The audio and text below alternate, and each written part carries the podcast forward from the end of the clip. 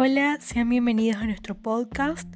Hoy les vamos a hablar sobre las primeras corrientes sociológicas y el origen del capitalismo, según Karl Marx, Max Weber y Emil Durkheim.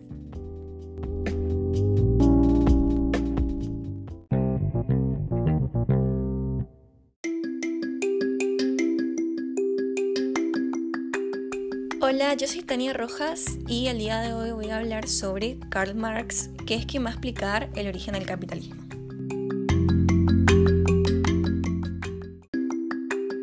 Marx va a explicar el origen del capitalismo mediante la acumulación originaria, que es la separación entre el productor y los medios de producción. Para entender esta estructura económica nos remontamos al feudalismo, que es un modo de producción basado en una relación de vasallaje.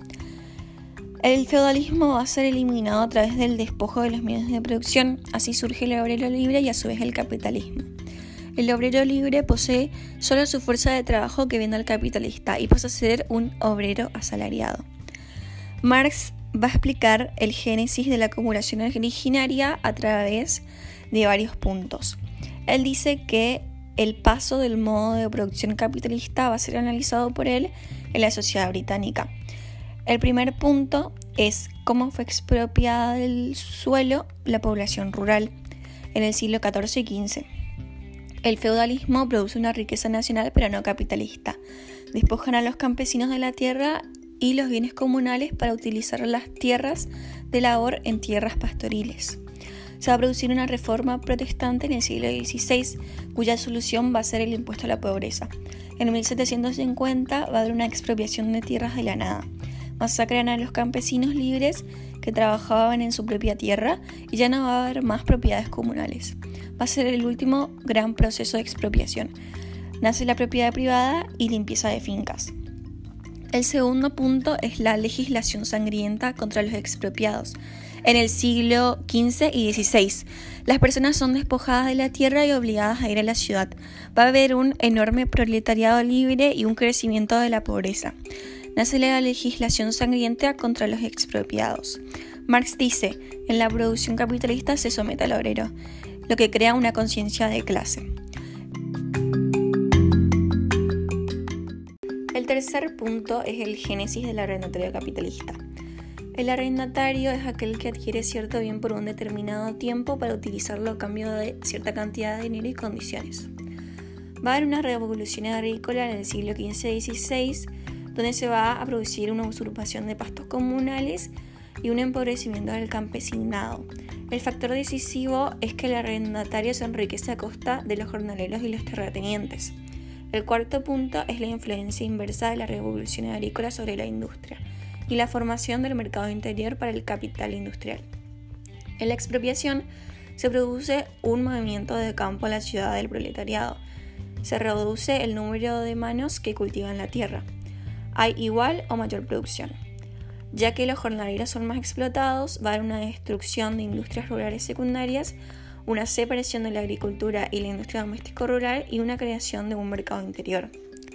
El quinto punto es la génesis del capitalista industrial.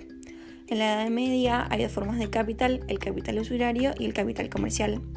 En el siglo XVII, en Inglaterra, hay un sistema de deuda pública, un sistema tributario y un sistema proteccionista. En conclusión, así Marx explica la acumulación originaria, que es la prehistoria del capital y los medios de producción capitalista. También se va a utilizar la metáfora del zorro y el gallinero, porque el gallinero representa a todo el pueblo. Dentro del gallinero, la burguesía y el proletariado se encuentran teniendo problemas y diferencias y el zorro que representa al capitalismo toma ventaja de esta situación y se aprovecha de ello devorando a las gallinas.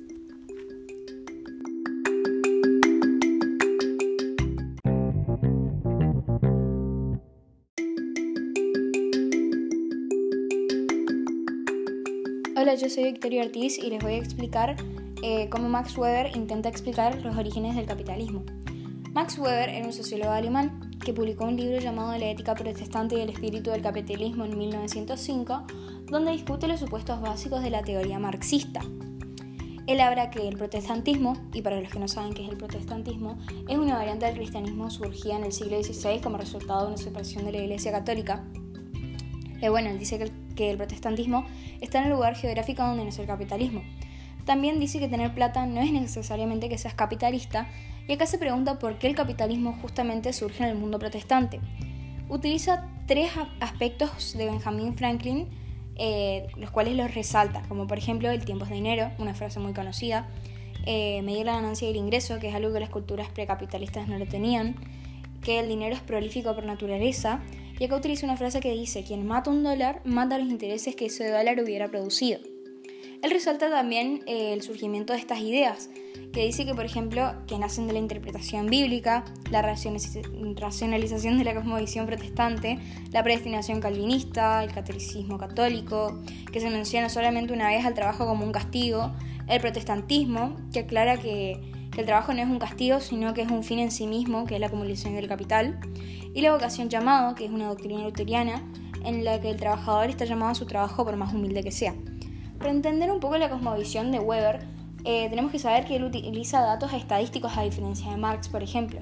Y para entender un poco esto, eh, él analizaba un mapa con las diferencias económicas existentes a comienzos del siglo XX entre los países católicos y los protestantes. Él veía un mapa donde los países protestantes eran ricos y los católicos eran pobres.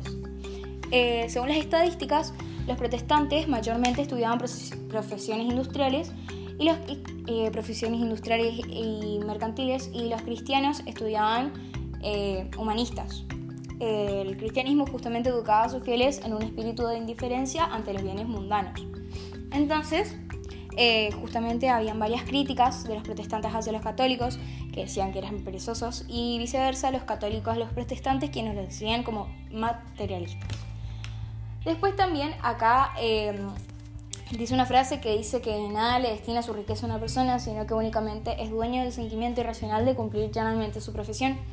Y acá también eh, lo relaciona con una, fábrica, con una fábula muy conocida que es la de la hormiga y la cigarra, que eh, dice que había una parte élite de trabajador inteligente y sobre todo ahorrativa que haría referencia a la hormiga y esto sería el grupo protestantista y que la otra era Aragane, que se gastaba más de lo que tenía, que sería la cigarra, que hace referencia a los cristianos. Y esto tiene relación en la historia original económica porque se ve cómo hay gente que no necesita sudar para comer. Explica cómo los primeros acumulaban riqueza mientras que los otros no tenían nada más para vender que su propio pellejo.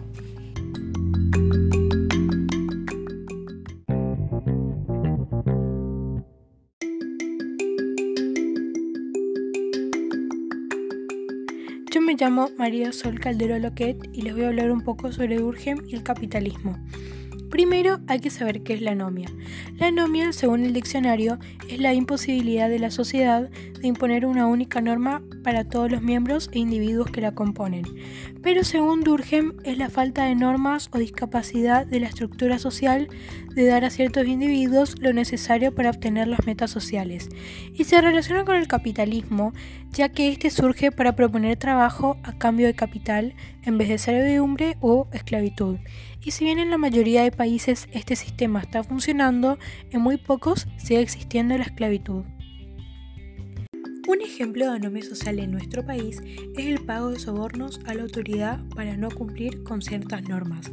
Se demostró que casi un cuarto de la población está dispuesto a dar dinero a un policía para evitar una multa.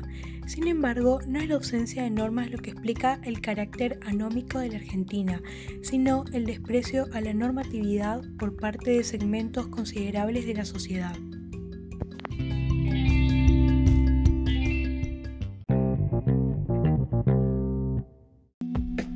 Bueno, esto fue todo por el día de hoy. Esperamos que les haya gustado y servido mucho nuestro podcast.